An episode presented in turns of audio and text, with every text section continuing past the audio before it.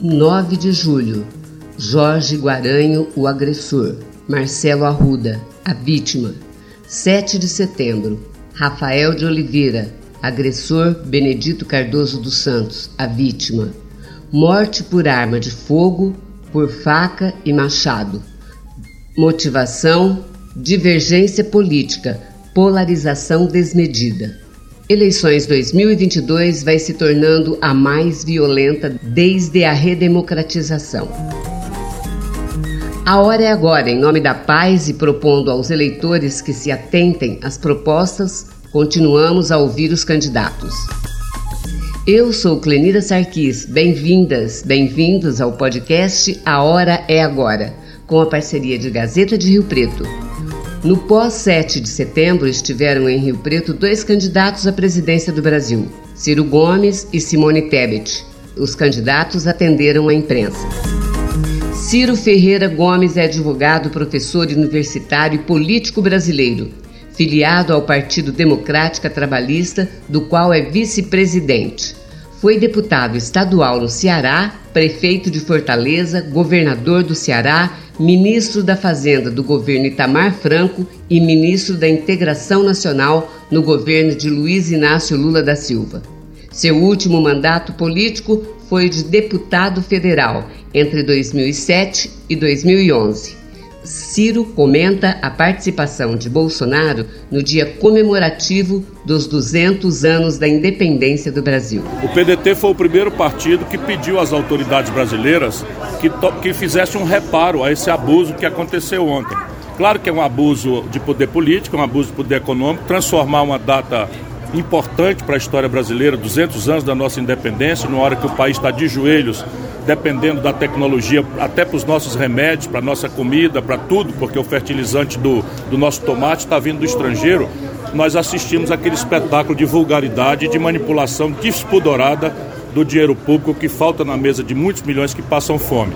Eu espero que a justiça brasileira pratique a lei, tenho certa dúvida, porque o Bolsonaro inaugurou um quadro no Brasil de absoluta baderna institucional, que eu quero ser presidente para restaurar a autoridade do Brasil. Faltando 20 dias para a eleição, qual que é a estratégia? Faltando 20 dias para a eleição, qual que é a estratégia daqui para frente? Trabalhar com obstinação, com paciência, com humildade, tentar que Deus ajude a iluminar minha palavra para tocar o coração do povo brasileiro. Por uma circunstância simples, o Bolsonaro não desceu de Marte. Bolsonaro é resultado de um protesto generalizado aqui nessa cidade, por exemplo, quase 70% do povo votou no Bolsonaro. Não é porque ele tinha uma obra, ele não tinha essa obra. Não é porque ele tinha uma proposta, ele não tinha. O povo votou decepcionado com a roubalheira generalizada que o Lula e o PT produziram no Brasil e junto com a pior crise econômica da história do país. Será que a solução para a decepção que o nosso povo sente com o Bolsonaro seja voltar ao Lula e ao PT? Isso é um desastre para o Brasil. Eu estou tentando ajudar a achar um caminho em que a gente possa sair dessa, dessa disputa reconciliando a nação brasileira ao redor de um projeto que responda às coisas práticas: emprego, salário, comida, saúde que preste, educação que emancipe o filho do trabalhador. Qual ainda dá tempo? Perfeitamente possível. Perfeitamente possível. Deixa eu lhe dizer, olha, eu sou uma pessoa muito experiente e muito humilde. Porquê que está todo mundo na elite, na classe dirigente, querendo antecipar o resultado? Por uma circunstância simples.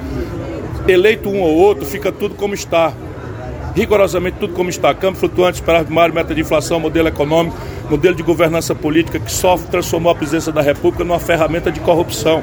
O único cara que está propondo mudar o modelo econômico e mudar o modelo de, de, governança política sou eu. Por quê? Porque não tenho rabo de palha, eu tenho como enfrentar o Bolsonaro na denúncia da corrupção, tenho como enfrentar o PT na denúncia contra a corrupção, porque sou sério. Eu tenho como enfrentar o desastre socioeconômico porque tenho resultados na minha experiência, percebe? E o nosso povo está induzido, crê ou morre, é, é, é partido azul ou partido encarnado. E eu estou aqui trabalhando. Por quê? Porque eu acredito que Deus vai abençoar a nação brasileira e nós vamos virar esse jogo. É isso aí. propostas para São Paulo, aqui do noroeste do estado também? Veja, aqui nós podemos falar de duas grandes e graves questões que só o nosso projeto propõe respostas. A primeira, o explosivo endividamento da sociedade brasileira pelo lado das famílias, 66 milhões e 600 mil pessoas a quem eu me, com quem eu me comprometo de refinanciar, ajudando a obter um grande desconto que, na experiência que eu já tenho, é entre 70% e 90%. O saldo que fica dá R$ 1.400 por devedor, que eu financio em 40 meses, isso fica perto de 30 reais a prestação, mesmo cobrando um juro absolutamente moderado e fazendo uma educação financeira. O mesmo, eu estou aqui no Mercadão de São José do Rio Preto, o mesmo para 6 milhões de empresas, irmão. 6 milhões de empresas estão na antessala de quebrar. Eu vou financiar também uma reestruturação desse passivo usando uma fração das reservas cambiais que me permite trocar os juros, os juros imorais do Brasil pelo juro internacional, que é de 2% ao ano e o risco cambial está esconjurado perfeitamente que a taxa de câmbio brasileira está num ponto até acima do ponto de equilíbrio. Portanto, refinanciar as dívidas das famílias e das empresas é a saída para virar o jogo da paralisia econômica para a geração de emprego e renda. Quem é mais nocivo para o Brasil, o Bolsonaro ou Lula? Não entendi. Quem é mais nocivo para o Brasil, Bolsonaro ou Lula? Olha, o mais nocivo para o Brasil é o que os dois representam em comum. Qualquer bobão sabe que o Bolsonaro e o Lula são pessoas diferentes. E eu, portanto, não sendo tão bobo assim, sei também que o Bolsonaro e o Lula são pessoas diferentes. Mas acredite, irmão, acredite, minha irmã, meu irmão brasileiros, eles são rigorosamente a mesma coisa em matéria de gestão econômica e de gestão política. É só você olhar, o Valdemar Costa Neto é o presidente do partido do, do Bolsonaro que se elegeu denunciando a roubalheira do PT. Ora, o Valdemar Costa Neto foi condenado e preso no mensalão que o Lula deu para ele o DENIT para roubar. É do que se trata. Sabe, botam o nosso povo para brigar, radicalizam o extremo, extremo para os dois irem ao poder e fazerem rigorosamente a mesma coisa. Será possível que 16 bilhões de reais que foram devolvidos aos cofres públicos brasileiros no escândalo do Petrolão vieram da onde? Foi roubalheira na veia. E assim, foi um erro do Lula? Não, não foi, sabe por quê? Porque o Lula está agarrado com as mesmas pessoas que o levaram para a cadeia. Eunício Oliveira, Gedel Vieira Lima, Procure saber do Google, Gedel Vieira Lima, Eunício Oliveira, é, Renan Calheiros. É tudo a mesma quadrilha que está de volta com os conchavos do Lula. Candidato, aproveitando a mesma situação. Não vai mesmo apoiar ninguém? Eu estarei no segundo turno, portanto é 12 no primeiro turno e 12 no segundo. É isso, amigo! Aproveitando o mesmo assunto, você não acha que o presidente ontem deveria ter aproveitado aquele tempo para explicar essa denúncia da compra de imóveis com dinheiro vivo? É do que se trata, né? Você tem um país que está agora obrigado aos dois que estão pontuando a pesquisa a escolher qual dos dois é mais ou menos corrupto. Como é que se explica que alguém que só trabalhou na vida pública, seja como militar, seja como deputado, tenha na sua família 125 imóveis na custa de 26 milhões de reais comprado com dinheiro em espécie? Dinheiro em espécie e imóveis significa lavagem de dinheiro. E é por aí que a corrupção brasileira foi para o centro do nosso poder. E aí fica o Lula e o Bolsonaro disputando qual dos dois é mais corrupto. Nós precisamos livrar o Brasil disso. Candidato, os ataques sistemáticos do senhor ao PT e ao Lula não afasta o eleitor mais à esquerda que não vota no PT de votar no senhor? Eu me recusei aqui a fazer qualquer ataque sistemático a quem quer que seja. Estou dizendo que, sendo pessoas diferentes, o Lula e o Bolsonaro representam os meus inimigos. Quais são os meus inimigos? O modelo econômico que condenou 33 milhões de brasileiros à fome, 70% dos trabalhadores brasileiros estão ou na informalidade mais selvagem, sem direito a nada, nem sequer a aposentadoria quando chegar a velhice, e esse modelo foi produzido e é mantido pelos dois.